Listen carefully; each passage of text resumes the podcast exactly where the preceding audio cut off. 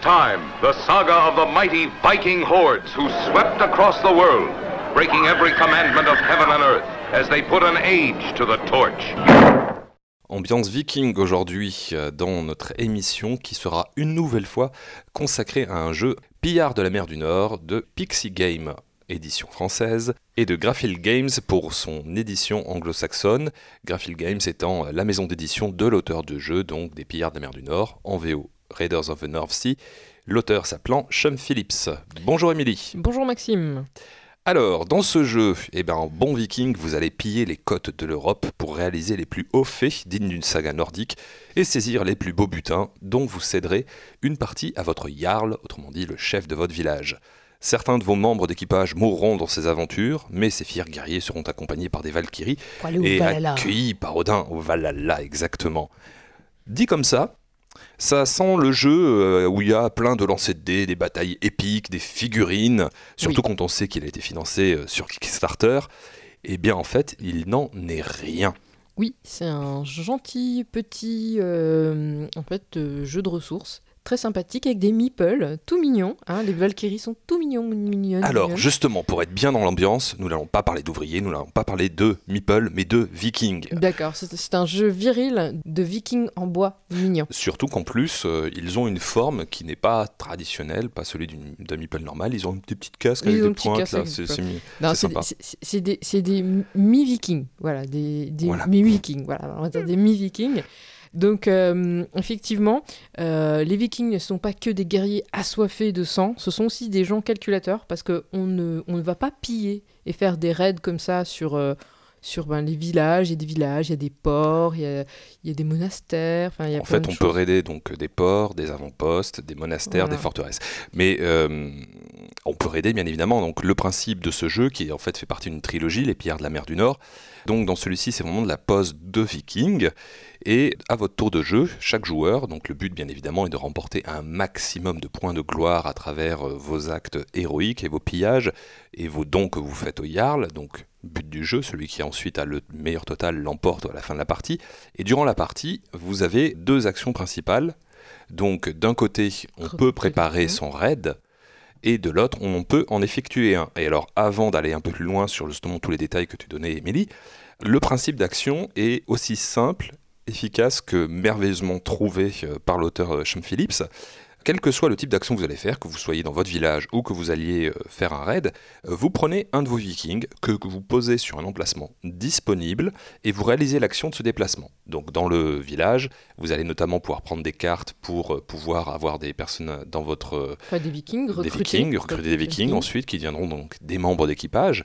Mais ce sont aussi des cartes qui ont un double emploi puisque vous pouvez aussi dans un autre lieu euh, la demeure du Jarl, les utiliser pour le pouvoir en one shot. Mmh. Vous pouvez aussi récupérer la nourriture parce que forcément avant de partir en raid, vous devez non seulement recruter votre équipage, mais les nourrir aussi sur le chemin qui vous mène euh, au pillage. Oui, en gros, en fait, c'est, on va dire que on, se prépare euh, pour avoir des ressources, que ce soit de l'argent pour payer son équipage, parce que l'équipage, il va pas faire des pillages gratuitement.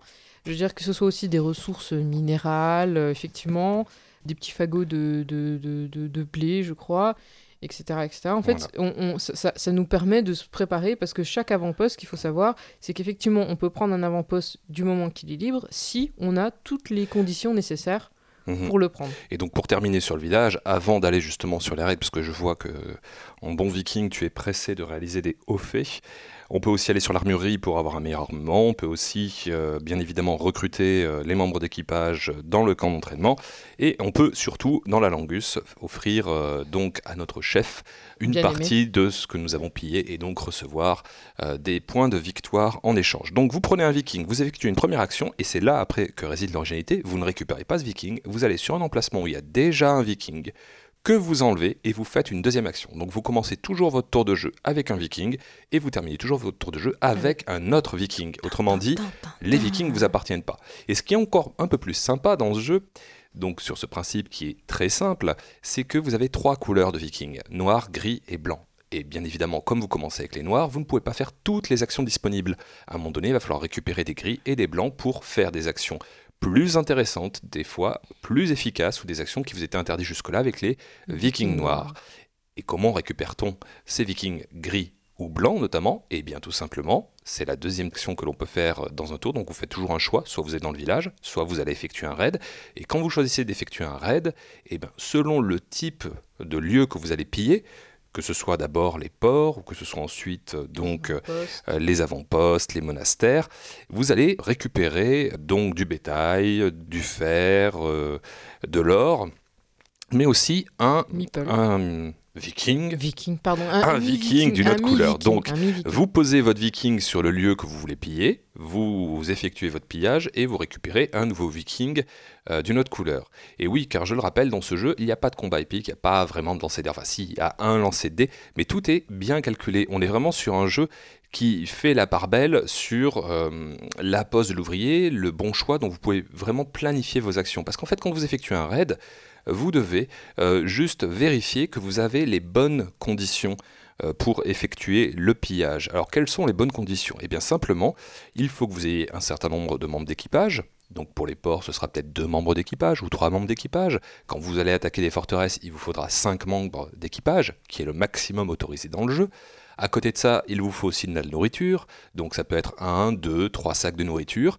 Et quelquefois, quand vous allez plus loin, comme tu le notais, il faut aussi mettre aussi une prime intéressante pour son, euh, euh, équipage. Donc, on doit éventuellement verser de l'or. Si on a suffisamment d'or, de nourriture et euh, donc de membres d'équipage, on peut effectuer le pillage. Voilà. Et on sait exactement ce l'on gagne parce qu'en fait, tout le butin disponible sur un lieu est visible sur le plateau. Mm. C'est aussi une des grandes qualités de ce jeu, c'est que vraiment le plateau est extrêmement bien fait. Euh, pour, euh, pour donner un aperçu de toutes les possibilités qu'on a en termes de pillage. Donc on choisit vraiment, en toute connaissance de cause, le lieu qu'on va faire et ce qu'on va gagner. Et la seule variable, parce qu'il y a quand même une toute petite part de hasard, vous pouvez gagner en plus du butin, en plus du viking, quelques points de victoire supplémentaires. Et en fait, sur les lieux, vous allez lancer des fois un ou deux dés, et ce total va s'ajouter à votre force d'équipage, qui est d'ailleurs des fois renforcée grâce à l'équipement que vous lui avez donné. Alors sur un monastère, pour prendre un exemple, si vous avez 12 points de force, vous avez 4 points de victoire. Si vous en avez 20, vous avez 6 points de victoire.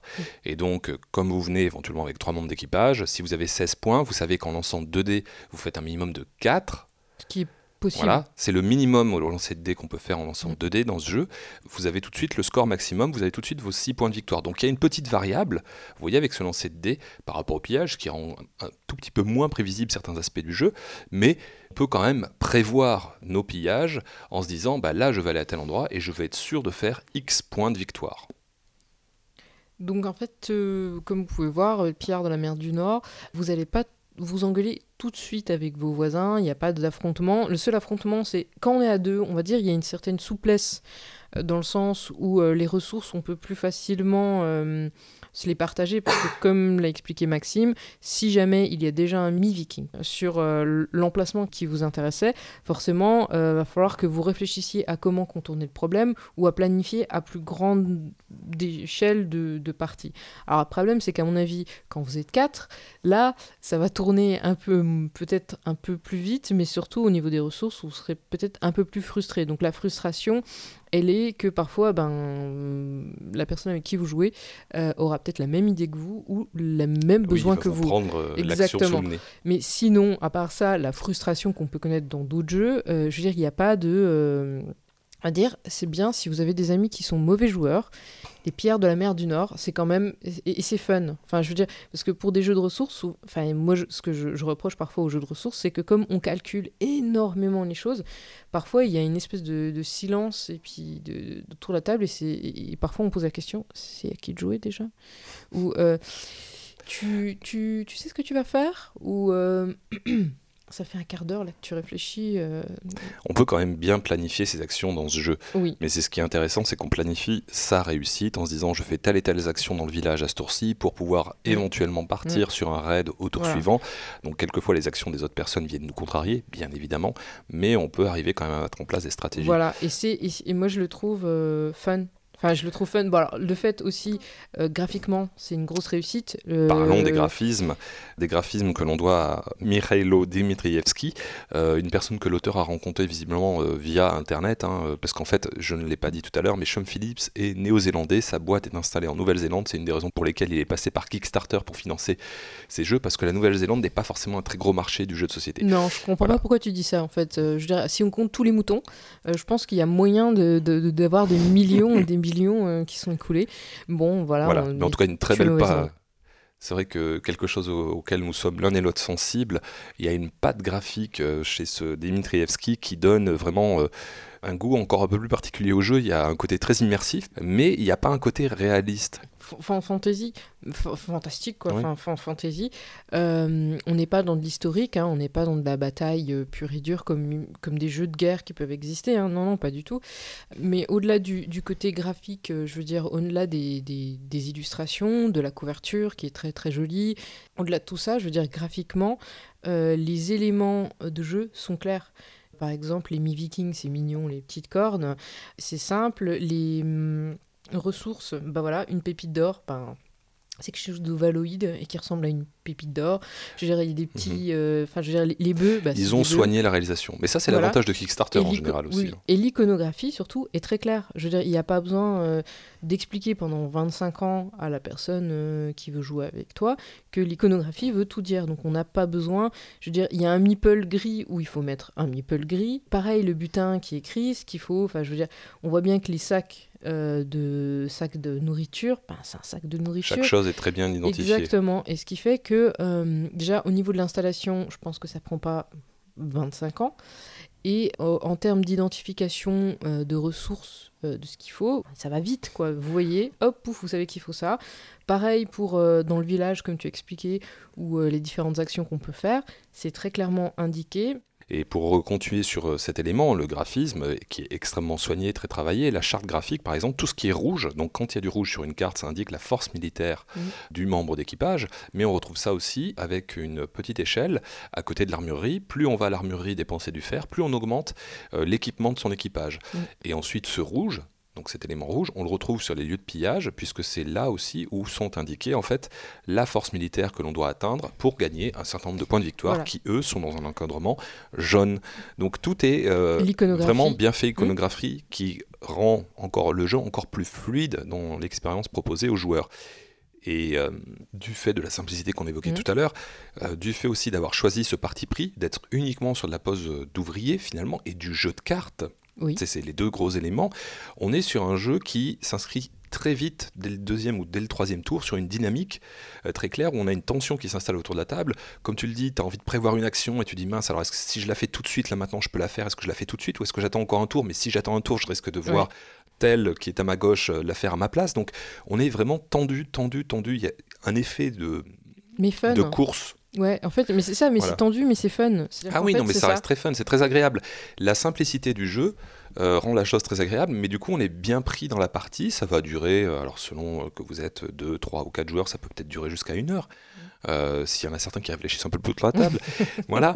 Mais euh, vous, vous êtes bien dans, dans votre truc, vous êtes vraiment dans l'ambiance, vous êtes vraiment dans le jeu, enfin dans le, le scénario que vous propose euh, l'auteur Sean Phillips, du Viking, qui à un moment donné commence à prévoir un peu son pillage, accumule les ressources, cherche à avoir l'équipage le mieux faut. composé pour ensuite aller sur certains lieux. Et ce qui est très sympa, par exemple, dans les membres d'équipage, alors il y a différentes stratégies qui peuvent se mettre en place. Moi, j'aime bien combiner euh, certains types de- de- d'équipage et d'aller sur des lieux qui, quelquefois, ne rapportent pas plus de points de victoire que Non, d'autres. par exemple, mais- les, voilà. les, les Valkyries, ce qui, ce qui est intéressant, c'est chose, voilà. on, on peut aussi, il y a le côté, euh, il y a certains jeux qui sont aussi sur le, le principe de, il faut accepter de perdre pour gagner. Alors, les Valkyries, parce que c'est un mécanisme sur lequel on n'a pas insisté, Voilà. Le principe, c'est que quand on récupère certains butins, on récupère aussi des euh, têtes de mort noires. Et en fait, ça signifie quoi? C'est là aussi encore euh, une des bonnes idées euh, de cet auteur Sean Phillips. Pour chaque euh, tête de mort que vous récupérez, vous perdez un membre d'équipage. Mais ce membre d'équipage, en tout bon viking, comme il est mort au combat, Et ben. Les Valkyries l'accompagnent au Valhalla. Et donc vous avez une échelle qui est en noir, celle-ci, toujours pareil par rapport au pion que vous venez de récupérer, sur laquelle vous allez gagner en fin de partie des points de victoire. Et donc plus vous avez de membres d'équipage qui sont morts au fur et à mesure de la partie, plus vous allez avoir de points, de victoire. Donc le bonus maximum étant euh, d'une quinzaine de points, donc ça vaut quand même quelque chose. Voilà, simplement en fait il faut, il faut se dire que, parce que c'est compliqué de recruter, parce qu'il faut, il faut les payer, il faut avoir les cartes, aussi les cartes qui nous intéressent. Donc en fait c'est aussi se dire, bon, sur le coup, ça nous embête toujours de, perdre une carte, mais à savoir que c'est quand même 15 points de victoire, et 15 points de victoire, c'est pas si évident que ça à avoir. Euh, ça peut représenter par exemple 3 pillages. Oui. 3 bah pillages, ça, peut en tout cas faire une bonne différence entre un premier et un deuxième. Donc par rapport à ce que je disais a quelques instants, par rapport aux combinaisons de cartes, oui, il n'y a pas de martingale. C'est-à-dire qu'il n'y a pas euh, une combinaison de cartes qui vous fera euh, gagner à toutes les parties. Il n'y a pas euh, aussi un type de scénario, c'est-à-dire je vais faire d'abord un port, ensuite je fais un monastère, je termine par une forteresse. Non, il n'y a aucun scénario qui vous permettra de gagner à court sûr. Ça dépend vraiment de ce que les autres vont faire et de votre capacité à vous adapter à eux. Mm. Non, non, mais c'est vraiment une réussite et quand tu me l'as fait découvrir, un vrai coup de cœur. Une des derniers aspects que, que l'on peut noter aussi, et ce qui fait euh, le charme aussi de ce jeu, c'est que finalement, comme on a trois couleurs de viking, euh, noir, gris et blanc, certains ont des particularités. Du coup, ça aussi, c'est sympathique parce que quelquefois, on s'interdit de faire certaines actions parce qu'en fait, on n'a pas le bon viking. Donc il faut quelquefois aller faire une action que l'on n'a pas envie de faire sur le village, notamment pour récupérer le viking de la bonne couleur qui va nous être utile pour le tour suivant. Parce que si vous n'avez pas de viking gris, vous ne pouvez pas aller euh, sur les premiers avant-postes. Si vous n'avez pas de viking blanc, vous ne pouvez pas aller sur le monastère et vous ne pouvez pas aller sur les forteresses. Donc vous êtes bloqué à un moment donné dans le jeu. C'est aussi quelque chose d'assez intéressant. Et dans ma petite expérience de joueur, je crois que comme ça, ce côté ouvrier avec des particularités, euh, j'ai surtout vu ça dans un autre jeu que j'aime bien qui s'appelle euh, Manhattan Project, où en fait on construit des bombes nucléaires. Ce que l'on peut dire aussi donc sur ce jeu, c'est qu'en fait, il fait partie d'une trilogie, comme on a pu le dire en début d'émission. Donc on a les pillards, et puis de l'autre, il y avait un premier volet dans cette trilogie qui s'intéressait à la construction de bateaux, et puis un autre qui s'intéressait à l'exploration. Et chacun, en fait, deux euh, se terminait toujours par de la mer du Nord. Alors je ne sais pas si les autres jeux de cette trilogie sortiront chez Pixie Game. S'ils sont aussi intéressants euh, que euh, Pillard, ça peut vraiment euh, donner envie, en tout cas de les essayer. Mais en tout cas, ce que nous pouvons déjà dire, c'est que le succès des Pillards de la mer du Nord a été tel que des extensions ont été financées sur Kickstarter, donc deux extensions, Hall of Heroes et Field of Fame, qui sont deux grosses extensions qui vont s'ajouter à la première boîte de base. Et ce qui est intéressant pour nous français, c'est que Pixie Game s'est proposé de participer sur ce Kickstarter pour faire la localisation française. Parce que c'est un jeu qui est sorti en 2015 et qui finalement a mis euh, presque deux ans à arriver en France un peu moins quand même. Là, on aura les extensions de façon beaucoup plus rapide. Donc, euh, on aura peut-être l'occasion de découvrir euh, le jeu, de nouvelles manières de jouer à ce jeu d'ici quelques mois. C'est ce qui permettra peut-être aussi d'accroître un peu la durée de vie.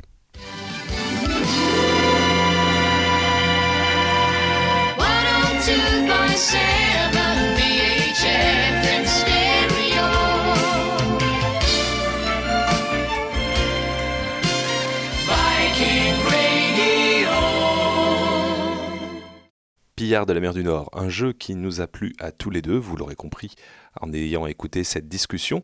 Et la raison de cet engouement pour ce jeu bah, tient déjà d'une part à cette réalisation irréprochable, des illustrations extrêmement réussies et immersives, mais aussi à côté de cela, d'un système de règles très simple, comme nous avons déjà pu l'expliquer, mais qui permet une variété de stratégies assez importante, ne serait-ce que quand on parle de la fameuse constitution des équipages, étape essentielle et importante pour aller effectuer les pillages les plus rémunérateurs.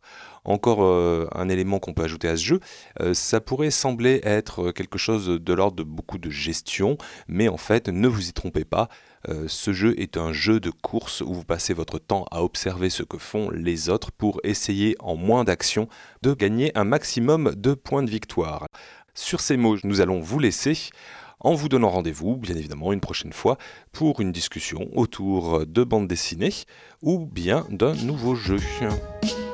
Au revoir